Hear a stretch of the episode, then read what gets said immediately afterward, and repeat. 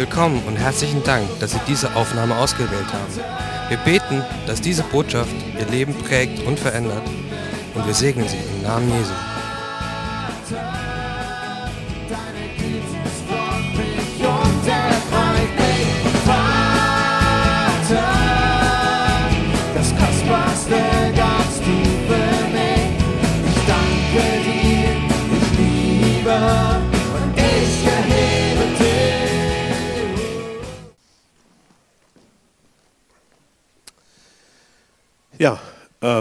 Ihr habt es schon gehört, diese Woche, beziehungsweise letzte Woche war sehr ereignisreich.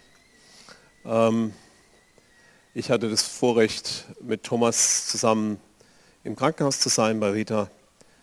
Und ähm, ja, sie ist zu Jesus gegangen und das hat natürlich, das macht was mit uns, besonders mit Thomas, aber auch mit uns. Ähm, ich kenne Rita fast 20 Jahre, Thomas kenne ich 45 Jahre. Das sind, also daran merkt man, dass ich alt bin. Ähm, fällt mir dann immer auf. Und wenn Menschen, ich weiß, ich weiß, dass ich die beiden getraut habe. Und ich hatte die, diese Tage mir diese Traupredigt nochmal angeschaut. Und das bewegt einem im Herzen und denkt, wow. Ja, Leute, ähm, im Grunde genommen, genauso ist unser Leben. Das möchte ich euch so sagen. Ja, unser Leben ist so, dass wir gestern noch sehr gesund hier sitzen und morgen vielleicht schon bei Gott sind. Und die Bibel sagt dazu, Herr, lehre uns, dass wir sterben müssen, auf dass wir klug werden. Und das ist keine so schöne Message, wenn man das hört, keine so tolle Nachricht. Ja, was, wir müssen sterben? Ja klar, wir müssen sterben. Und das ist ähm, demnächst, in ein paar Jahren vielleicht. Versteht ihr mich? Ritas Krankheit dauerte für uns bewusst wahrgenommen zwei Monate und zehn Tage.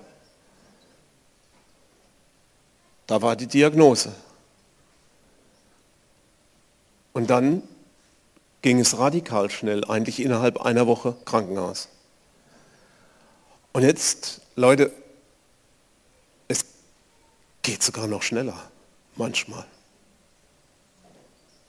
Und ich möchte, dass uns bewusst wird,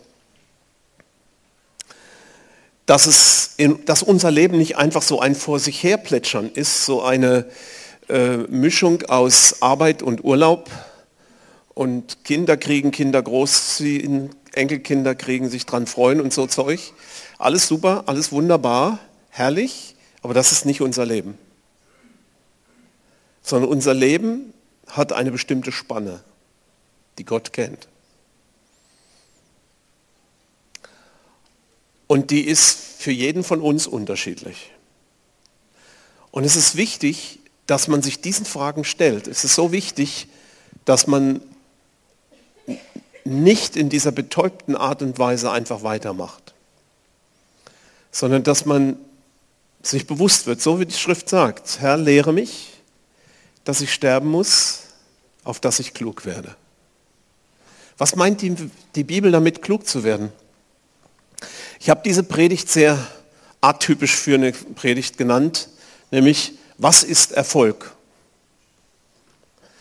Weil Unsere ganze Gesellschaft ist unfassbar stark auf Erfolg ausgerichtet. Was ist Erfolg? Was macht uns erfolgreich oder wann sind wir tatsächlich erfolgreich? Und ihr kennt das Programm. Ihr kennt dieses Programm, das die Welt hat, die sagt, wenn meine Familie gut läuft, also wenn meine Kinder gut groß werden, ich eine tolle Schulbildung ihnen ermöglichen konnte, sie äh, einen tollen Ehepartner heiratet, da drin auch noch glücklich sind, dann selber tolle Kinder kriegen, boah, das ist Erfolg. Oder wenn ich in meinem Beruf äh, wirklich entsprechend meiner Fähigkeiten und Neigungen die, die Spitze erreiche von dem, was kreativ möglich ist, boah, das ist Erfolg. Oder wenn ich ein, ein großes Haus und ein großes Hof habe, wenn ich äh, äh, Besitz habe und ich komme abends rein, mache die Gartentür auf und sage, das ist mein Home, Sweet Home. das ist mein Zuhause. Hier schlage ich Wurzeln, hier pflanze ich meinen Baum. Ihr wisst ja, da gibt es so eine komische Reihenfolge. Ähm, oder das nächste ist Vermögen. Stell dir vor, du hast so viel Geld, dass du dir nie Gedanken darüber machen musst, weil du hast einfach so viel. Ähm, du kannst dir alles leisten. Es gibt Leute, und nicht wenige, die können das, die können genauso denken, die können sagen, was kostet die Welt?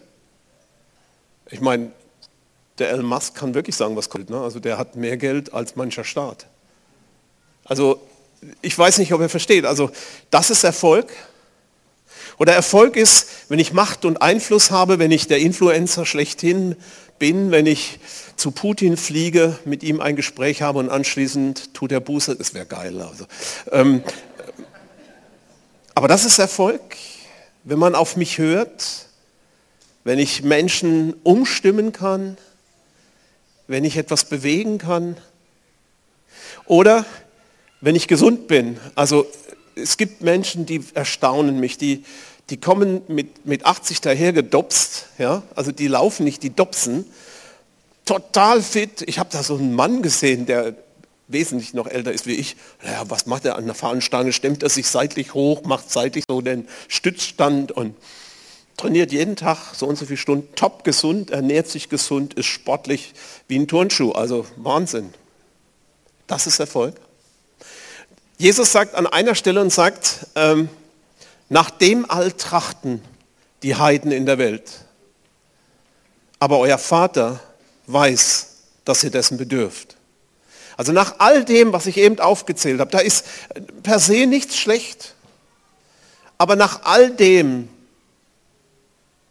Erfolg, Vermögen, danach trachtet diese Welt. Glaubt mir, das ist das, was unsere Welt ständig tut. Das ist ihr Ziel. Damit verbinden sie Erfolg. Und viele Christen merken gar nicht, dass sie pausenlos dafür beten, weltlichen Erfolg zu haben. Und die Frage ist, ist das Erfolg? Gut, dann machen wir die fromme Version, die gibt es ja auch. Ja? Erfolg im Leben ist Segen, Gnade und Liebe Gottes. Wer richtig glaubt, bei dem geht alles gut. Also wenn du erlebst, dass was schief läuft, dann war das irgendwo verknüpft mit irgendeinem Fehler im System. Wäre es richtig gekommen. Also das ist überspitzt formuliert, das wird niemand so sagen. Aber wenn du die Lehren richtig mal durchliest, kommst du hinterher zu dem Schluss, dass es eventuell so verstanden werden könnte. Und was ist, wenn etwas schief geht? Wir lieben es, wenn in der Gemeinde der Worship gut ist, wenn sich Leute bekehren, eine Gemeinde wächst, alle werden geheilt. Wir beten für die Leute und peng, Heilung ist da, Halleluja, alle sind gesund, wir kriegen den Durchbruch. Ja, ja das ist Erfolg, oder nicht? Und dann immer versorgt sein, also kein Mangel haben. Gesund und fit sein. Ja, Kinder Gottes sind im Einklang mit Gott und der Natur.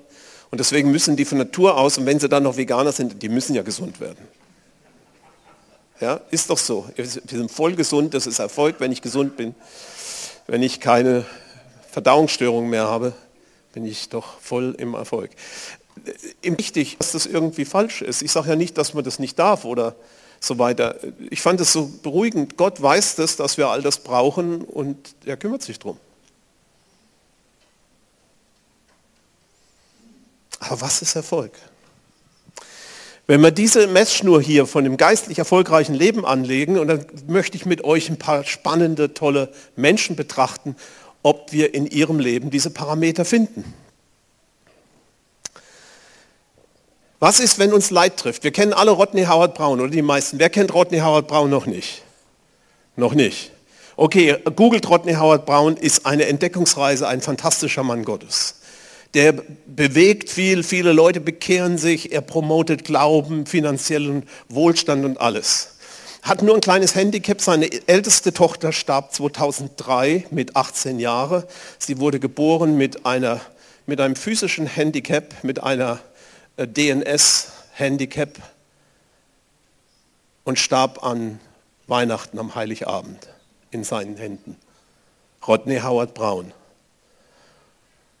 Also es gibt wahrscheinlich niemanden, der zu der Zeit von den großen Bigwigs nicht für sie gebetet hat. Er hat viele, er sagt, ich habe viele Wochen gefastet und gebetet und meine Frau, äh, meine Tochter ist gestorben.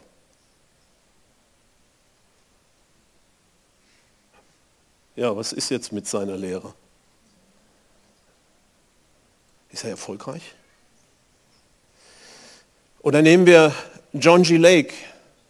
Was viele nicht wissen ist, dass John G. Lakes erste Frau starb nach 15 Jahren Ehe und ließ ihn zurück mit fünf Kindern. John G. Lake, also der große Gründer der Heilungsräume. Ich lese seine Bücher und ich finde es fantastisch, was er schreibt über Heilung. Der Mann, der erleben durfte, dass man unter dem Mikroskop auf seine Hand sehen konnte, wie die Kraft, die Heilungskraft Gottes die Bakterien getötet hat auf seiner Hand. Dessen Frau stirbt. Ja, hat er nicht gebetet oder was? Aber vielleicht hat er nicht richtig gebetet. Oder es waren nicht genug Gebetsaufrufe weltweit. Smith Wigglesworth haben schon manche erkannt. Mhm. Smith Wigglesworth hat folgende Geschichte. Er war, der hat sich ja erst bekehrt so richtig mit 50, ne? Und mit 55, also seine Frau wurde 55 Jahre alt und starb. Und dann hat er sie aufgeweckt von den Toten. Der hatte das drauf. Und dann schaut sie ihn an und Gott spricht vom Himmel zu ihm wörtlich, hörbar. Sie gehört jetzt mir und sie legt sich um und stirbt wieder. Was ist Erfolg?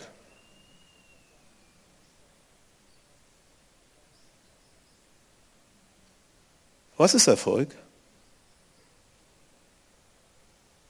Smith Wigglesworth der ein totes Kind von der Bühne runterkickt und die fangen es auf und es ist wieder am Leben. Das ist Smith Wigglesworth.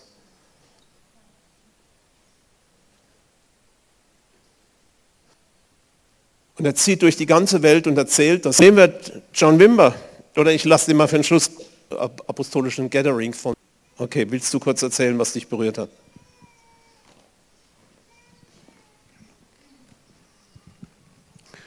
Die Predigt heißt, glaube ich, kann man bei YouTube angucken, Breaking the, the Bread of... Ja, genau, mein Herz brechen. Egal. Wie auch immer. Ich habe mir das gefühlt hundertmal angehört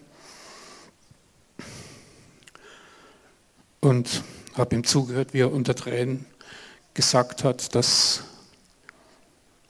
selbst im tiefsten Schmerz, den man haben kann, wenn man da noch Jesus erhebt diese Chance hat man im Himmel nicht, weil im Himmel gibt es kein Leid, kein Schmerz, kein Verlust. Und diese Chance, das zu tun, das ist so wertvoll. Und das, diese Chance haben wir nur hier. Und dann, und dann sagt er, egal ob wir die Antworten haben oder nicht, weil Antworten helfen uns ja nicht. Gott ist immer gut immer gut. Immer gut.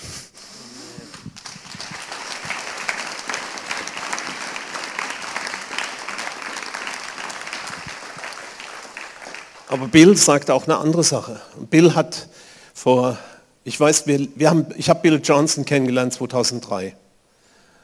Und er wollte, wir haben ihn sofort gebeten, äh, ich habe ihn gebeten, zu uns zu kommen. Das hat er dann auch dreimal gemacht. Ähm, aber er konnte das erste Mal nicht kommen. Er war eigentlich, ähm, wir hatten 2005 äh, im Fokus, dass er 2005 das erste Mal kam. Und er konnte nicht kommen, weil in der Zeit sein Vater ganz schrecklich an Krebs starb. Und damals hat er diese Predigt gehalten über Enduring Faith, wo er sagt, ich werde nie wieder in meinem Leben auf dem Altar meiner Erfahrungen Gottes Wort opfern. Und jetzt erlebt er 18 Jahre später oder sowas, erlebt er das mit seiner Frau. Und dann sagt er folgenden Satz, und den möchte ich, dass ihr den wirklich hört. Er sagt, Menschen, die im Herzen von Gott eigentlich schon abgefallen sind, werden immer auf das schauen, was Gott nicht tut. Während die Menschen, die ihn lieben, immer schauen auf das, was er tut. Ich sage das nochmal. Menschen, die in ihrem Herzen abgefallen sind von Gott, werden immer schimpfen und darüber reden und sich das als Motivation für ihren Unglauben nutzen, was Gott nicht tut. Und die Menschen, die Gott kennen und ihn lieben, die werden das nicht tun. Und ich denke, das war für mich eine ernste Warnung zu sagen, wie gehen wir denn um mit diesen Dingen? Bestätigen diese Geschichten dieser Menschen, die hart sind, die schlimm sind, bestätigen die unseren Unglauben, dann müssen wir Buße tun, denn ungläubige Menschen werden nicht in den Himmel kommen. Oder bestätigen sie einen guten Gott, der voller Güte und Barmherzigkeit ist, der voller Liebe und voller Freundlichkeit ist, unabhängig davon, ob wir verstehen, was jetzt gerade passiert ist.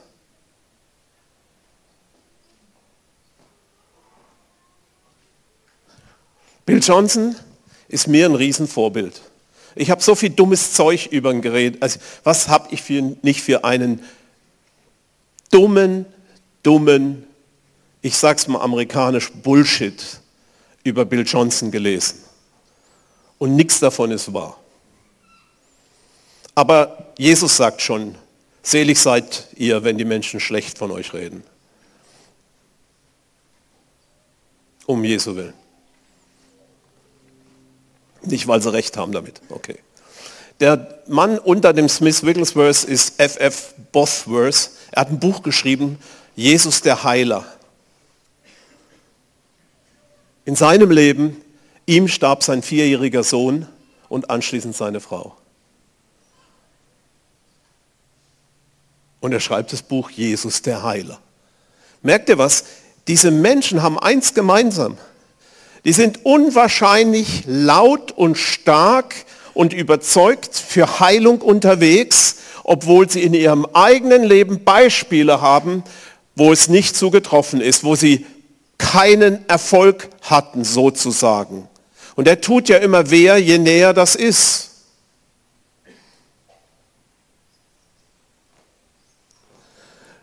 Und der letzte da unten rechts ist Brian Dirksen. Brian Dirksen, ein unfassbar guter geistlicher Worship-Leiter, den wir sehr verehren. Und von seinen sechs Kindern sind zwei Kinder behindert.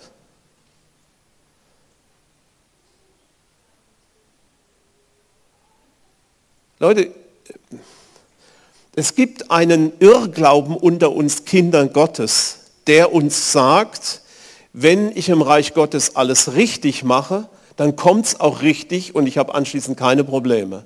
Und da muss ich deutlich sagen, das ist ein Irrglaube. Diese Welt ist laut Bibel Feindesland. Und laut Bibel herrscht Krieg zwischen Gott und der Finsternis. Und dummerweise befinden wir uns dazwischen. Gehen wir noch weiter. Der letzte, den ich mir aufgespart habe, ist unser lieber John Wimber. Und John Wimber, dieses Buch Everyone Gets to Play von John Wimber, da schreibt er eine Geschichte von einem jungen Ehepaar. Dieses junge Ehepaar hatte lange Zeit keine Möglichkeit, Kinder zu kriegen. Sie haben es versucht, versucht, ihr wisst so die ganze, es kann ja eine Tortur werden, dieser Wunsch kann so übermächtig werden und dann lässt man alles Mögliche mit sich machen. Und dann gibt es ein prophetisches Wort, ja, dass sie ein Kind haben werden. Und tatsächlich, nach dem prophetischen Wort wird die Frau schwanger und sie bekommen einen kleinen Jungen. Und dieser kleine Junge stirbt nach drei Jahren Lebenszeit.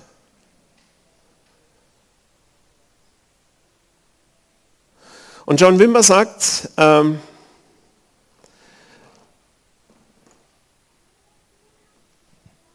wir haben keine Antworten für sowas. Wir verstehen das nicht. Was soll das? Und er sagt, das Einzige aber, was er gelernt hat, was er bestätigen kann, ist, dass Gott gut ist, freundlich und gerecht. John Wimber selber liest, bekommt in einer Andacht von Gott einen Satz gesagt, der aus dem Psalm ist. Und der Psalm lautet so in etwa, ich bin in Kontrolle über deinem Leben. Das war sieben Tage, bevor sie den Krebs in seiner Nase festgestellt haben. Und John Wimber geht durch viele Ängste hindurch, ganz unten durch. Und erlebt, dass er durch schlimme Behandlungen durchgeht und letztlich stirbt. Und er erlebt noch, dass sein Sohn an Gehirntumor stirbt. Drei Monate nachdem John gestorben ist. Und John sagt, ich habe hunderte, wenn nicht tausend Mensch, tausende Menschen gesehen, dass sie geheilt wurden. Aber ich habe auch hunderte Menschen gesehen, die nicht geheilt wurden. Und wenn wir keine Antwort darauf haben, dann werden wir sie vielleicht einst bei Gott finden. Einst vielleicht werden wir verstehen. Aber eins können wir jetzt schon wissen und das sollen wir festhalten. Gott ist gut, freundlich und gerecht. Deswegen möchte ich Erfolg neu definieren. Wenn ich nämlich das Leben von Paulus lese, dann werde ich dazu motiviert. Und Paulus schreibt über sein Leben, er sagt, von den Juden habe ich fünfmal empfangen, 40 Schläge weniger einen. Dreimal bin ich mit Ruten geschlagen worden, einmal gesteinigt worden, dreimal habe ich Schiffbruch erlitten, einen Tag und eine Nacht habe ich über den Tiefen zugebracht. Oft auf Reisen in Gefahren durch Flüsse, in Gefahren durch Räuber, in Gefahren vor meinem Volk, in Gefahr vor den Nationen, in Gefahren in der Stadt, in Gefahr in der Wüste, in Gefahren auf dem Meer, in Gefahren unter falschen Brüdern. In Mühe und Beschwerde, in Wochen oft, in Hunger und Durst, in Fasten oft, in Kälte. Das sieht nicht aus nach diesem Erfolgschristentum, das wir manchmal so im Kopf haben. Das sieht nicht so aus. Vielleicht hätte der einfach eine bessere, der hätte mehr Fürbitter gebraucht. Ne? Ja? Oder ähm, vielleicht hatte der auch irgendwo noch versteckte Sünde in seinem Leben und hat deswegen die Fänge gekriegt. Hä? Versteht ihr, dass diese komischen Erklärungen, die funktionieren nicht bei ihm. Die funktionieren nicht bei dem Mann, der den größten Teil des Neuen Testaments geschrieben hat nach den Evangelien. Die funktionieren nicht bei dem Mann, der das Christsein ausgebreitet hat wie kein anderer. Bei dem funktionieren solche Sätze nicht. Denn natürlich war der Gott nah und natürlich hat er mit Gott darüber gesprochen und natürlich hat er geglaubt und zwar richtig geglaubt. Wenn er nicht richtig geglaubt hat, dann will ich es gar nicht erst versuchen, Leute. Ja, was ist denn richtig Glauben? Steigerung von richtig Glauben ist richtiger Glauben. Ist das Blödsinn? Es sind Dinge, die können wir uns nicht erklären. Es gibt Dinge, die in unserem Leben teilhaben, die in unser Leben hineinbrechen und wir wissen nicht warum. Und wir kriegen auch zu Lebzeiten keine Antwort. Aber wir kriegen eine Frage von Gott gestellt an uns und die heißt, vertraust du mir? Vertraust du mir wirklich? Vertraust du mir über Bitten und Verstehen? Vertraust du mir? Vertraust du mir dein Leben an? Selbst wenn es nicht wunschgemäß funktioniert. Selbst wenn du nicht die Wunder siehst, an die du geglaubt hast. Selbst wenn du nicht die Menschen helfen konntest, denen du gerne geholfen hättest. Selbst wenn du merkst, dass in deinem Leben vieles nicht glatt läuft, vertraust du mir? Und die Frage, die müssen wir Gott beantworten. Vertraust du Gott? Frag dich das mal ganz bewusst jetzt in diesem Moment. Vertraue ich dir Gott? Und wenn du ein Vertrauensproblem mit Gott hast, dann ist das nichts, was stehen bleiben sollte, sondern dann ist es etwas, was wir unbedingt angehen müssen. Hört ihr, hört ihr mich? Dieses Misstrauen Gott gegenüber ist nicht berechtigt, denn er hat bereits bewiesen, dass er uns liebt durch seinen Sohn Jesus Christus. Dadurch, dass er für uns gestorben ist, hat Gott ein für alle Mal bewiesen, dass er uns liebt. Und außerdem, mir geht es so, dass in den Tagen, wo es mir besonders schlecht ging, wo ich vermeintliche geistliche Niederlagen hatte, habe ich ihn oft am meisten gehört, gesehen.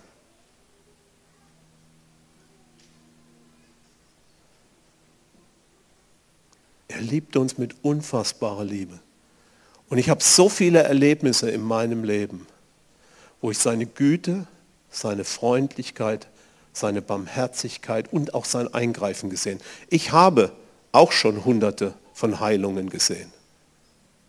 Und ich weiß nicht, warum bei der Frau mit dem Brusttumor, warum der Tumor nach zwei kleinen Gebeten weg war, vollständig weg, so ein großer Tumor, so groß wie eine Walnuss, und warum bei Rita der Tumor nicht einfach weg war nach dem Gebet. Ich weiß das nicht. Ich habe da keine Antwort. Aber ich weiß eins, dass alles, was mit Rita geschehen ist, ist nicht ohne Gott passiert. Ich weiß, dass das, was wir jetzt erleben, immer noch Ausdruck seiner Liebe und Güte ist. Und immer noch Ausdruck seiner Freundlichkeit ist. Und seiner Geduld mit uns. Erfolg definiert sich folgendermaßen für mich. Der Erfolg, der im Himmel zählt. Ich habe vorhin gesagt, wenn wir da hochkommen, dann werden wir sehen, ich habe nämlich während unserem Worship ein Stück Himmel gesehen und für mich war neu, dass die Könige da mit uns einfach in der Reihe stehen. Fand ich ganz witzig, weil die sahen übrigens klasse aus. Ich werde mich ganz nah neben so jemand stellen. Ich finde die richtig klasse, die, die wirken jetzt noch klasse. Ähm, Gott gewährt uns Zugang zu seinem Reich. Es ist nämlich jetzt schon da und leider noch nicht. Und in seinem Reich können wir jetzt schon in den Himmel gehen. Und das ist übrigens der beste Ort, wo man ist. Erfolg definiert sich für mich, gelernt zu haben zu lieben. Haben wir gelernt zu lieben? Haben wir gelernt, Menschen zu lieben, die wir eigentlich nicht mögen? Haben wir gelernt, uns selbst zu lieben, wenn wir uns nicht mögen? Haben wir gelernt, Gott zu lieben, dass er bei mir, wie, wie wäre das, wenn Jutta mir ständig beweisen müsste, äh, dass sie mich liebt? Also Schatz, heute Morgen hast du mir keinen Kaffee gemacht. Ist mit unserer Liebe immer noch alles in Ordnung? Ich meine, ich würde meine Frau wahnsinnig, ich, bin, ich meine, ich mache sie eh wahnsinnig, aber da würde ich sie richtig wahnsinnig machen. So machen wir das mit Gott. Herr, äh, da ist dies jetzt nicht passiert. Ich habe jetzt gebetet und du hast nicht gehört. Und schon wird unsere Beziehung zu ihm in Frage gestellt. Schon stellen wir in Frage seine Liebe zu uns. Und dann sind wir bockig und dann dreht man mit Füßen auf. Und das macht uns eigentlich nur kindisch. Lasst uns doch ihn lieben. In der Bibel steht drin, dass wir alle Gebote erfüllen, wenn wir ihn lieben und unsere Nächsten lieben und unsere Geschwister lieben. Und deswegen ist es zutiefst biblisch, dass Erfolg ist, wenn mein Herz gelernt hat zu lieben. Die zweite Sache, von der ich glaube, dass sie Erfolg ist, Gott, den Vater, zu kennen. Die Bibel sagt an vielen Stellen, dass wenn wir noch leben, wie wir früher gelebt haben, wir Gott nicht wirklich kennen. Merkwürdigerweise macht die Bibel es sehr klar, dass Gott kennen auch bedeutet, nach seinen Maßstäben zu leben. Wer Gott kennt, macht nicht weiter wie bisher. Wer Gott kennt, der, hebt, der befindet, bleibt nicht im Zweifel über ihn. Wer Gott nämlich anfängt zu kennen, der kann auch mit ungelösten Fragen leben. Der kann auch mit Dingen, die sich nicht erfüllt haben, leben. Weil ich ihn kenne und weil ich Gott kenne, weil ich weiß, wie er wirklich ist, immer mehr, immer zunehmend. Ich weiß, welche Freundlichkeit und Güte von ihm ausgeht und dass er wirklich das ganze Weltall in seiner Hand hält und dass es am Schluss eine echte Auflösung geben wird, weil ich das weiß kann ich ruhig sein, wenn Dinge geschehen, die mich normalerweise verunsichern. Je mehr du Gott kennst, umso weniger wirst du ihn in Frage stellen. Das ist wirklich so. Das hat was miteinander zu tun. Wer Gott kennt, der weiß gar nicht, wie er auf die Idee kommen kann, ihn jetzt in Frage zu stellen. Das ist so abnormal, weil er so voller Liebe und so voller Freundlichkeit und so voller Güte ist. Sein Wort Glauben. Jakobus bringt den Zusammenhang mit Glauben und Tun. Er sagt, wenn wir den Glauben tun, ist unser Glauben erst vollendet. Und ich glaube, Erfolg ist, wenn wir gemäß unseres Glaubens wirklich leben. Und ich kann euch sagen, ich habe mich entschlossen bei der Beschäftigung, ich habe mich die ganze Woche mit dem Thema beschäftigt und gestern den ganzen Tag. Ich habe beschlossen, ich werde jetzt mehr für Kranke beten und ich werde noch mehr mir, mich hineindringen in das Geheimnis, für Kranke zu beten. Warum? Weil ich glaube, dass es der Wille Gottes ist. Ich glaube, dass er der Heiler ist. Und ich glaube, es gibt in Deutschland zurzeit, kann man keinen nennen, der besonders Durchbrüche hat in Heilung. In ganz Deutschland nicht. Und das ist betrüblich. Und ich finde, wir sollten das ändern. Und deswegen glaube ich, dass wir erst recht jetzt für Kranke beten. Dass wir jetzt erst recht uns damit auseinandersetzen. Herr, lehre mich deine Wege, auf dass ich erkenne, wer du bist. Lehre mich, für die Not der Menschen da zu sein, damit wir immer mehr Durchbrüche sehen dürfen. Und letztlich Hebräer 3, Vers 6 sagt, die Hoffnung festhalten. Es gibt etwas, da gibt es eine, an Gott haben wir eine berechtigte Hoffnung. Wir haben eine freudevolle und berechtigte Hoffnung an ihn, weil ich sein Wesen kenne, weiß ich, dass meine Hoffnung nicht vergebens ist. Erfolg für mich bedeutet, in Liebe zu wachsen und wirklich lieben gelernt zu haben, wirklich sein Wort zu glauben, den Vater zu erkennen, wie er ist und Hoffnung festzuhalten, bis sie sich erfüllt. Die Bibel sagt nämlich, dass die Hoffnung ewig ist. Ich weiß nicht, ob ihr das schon mal gelesen habt. Glaube, Liebe, Hoffnung bleiben bestehen, auch wenn die Liebe die größte davon ist. Hoffnung ist ewig. Und dieser dumme Satz vom Teufel, die Hoffnung stirbt zuletzt, ist einfach Rubrik Bullshit. Die Hoffnung stirbt nie. Die Hoffnung, die von Gott kommt, stirbt nie, weil sie lebendig ist und begründet ist in den lebendigen Gott. Und wir, wir dürfen hingehen und sagen, Gott, lass mich dich kennenlernen. Lass mich deine Liebe erfahren und lass mich lieben lernen. Gott, lass mich mit Taten glauben. Wisst ihr, theoretisch glauben wir alle. Theoretisch bis zum Abwinken. Was können wir alles glauben? Aber die Wahrheit ist, zeige mir, was du tust und ich sage dir, was du glaubst.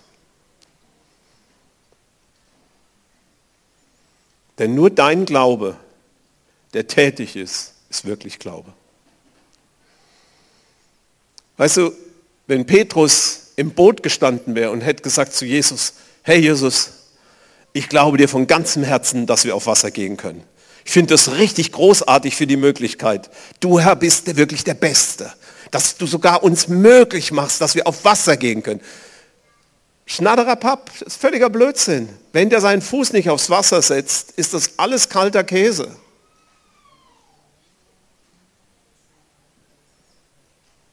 Versteht ihr, was ich meine? Es braucht diesen Fuß, der da rausgeht aus der Sicherheit und in die völlige Risiko hineingeht. Das ist Glaube. Deswegen, wir müssen diese, auf dieser Spur möchte ich uns einladen, erfolgreich zu werden. Da wollen wir erfolgreich sein. Und wenn dabei nachher ein schönes Haus rausschaut und wir toll versorgt sind, So what? Paulus hat gesagt, ich habe gelernt, viel zu haben und ich habe gelernt, nichts zu haben. Ich habe gelernt, Überfluss zu haben und Mangel. Bei all dem bleibt eins bestehen. Gepriesen sei der Herr. Erhoben sei er. Er ist König meines Lebens. Ja, er hat das Recht, dass auch Menschen in meiner Familie sterben. Dazu hat Gott das Recht. Er ist König, nicht ich. Möge uns alle davor bewahren. Aber es wird geschehen an dem einen oder anderen Ort. Und nicht immer wird Gott unsere Gebete erhören. Aber wir werden mit jedem so beten, als wenn das jetzt der, der, der Moment wäre, wo wir den vollen Durchbruch haben. Einverstanden, Gemeinde?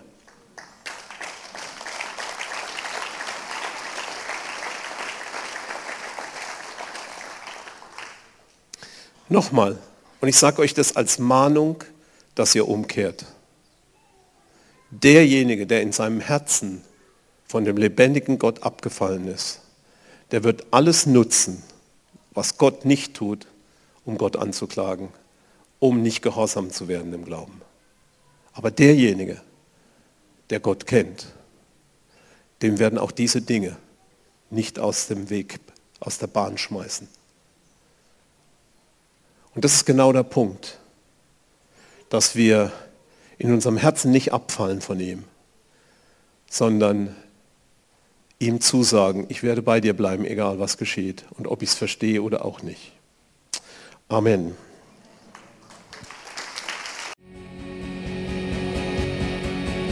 Das war ein Vortrag aus der Vineyard Speyer. Um mehr Informationen über uns zu erhalten oder eine Rückmeldung oder ein Zeugnis zu geben, laden wir Sie ein, mit uns Kontakt aufzunehmen. Zum Beispiel per Telefon in Deutschland 06 232 26996 oder per Mail über info at vineyard-speyer.org. Wir beten, dass diese Botschaft Sie weiterhin segnet und dass die Freude am Herrn Ihre Kraft ist.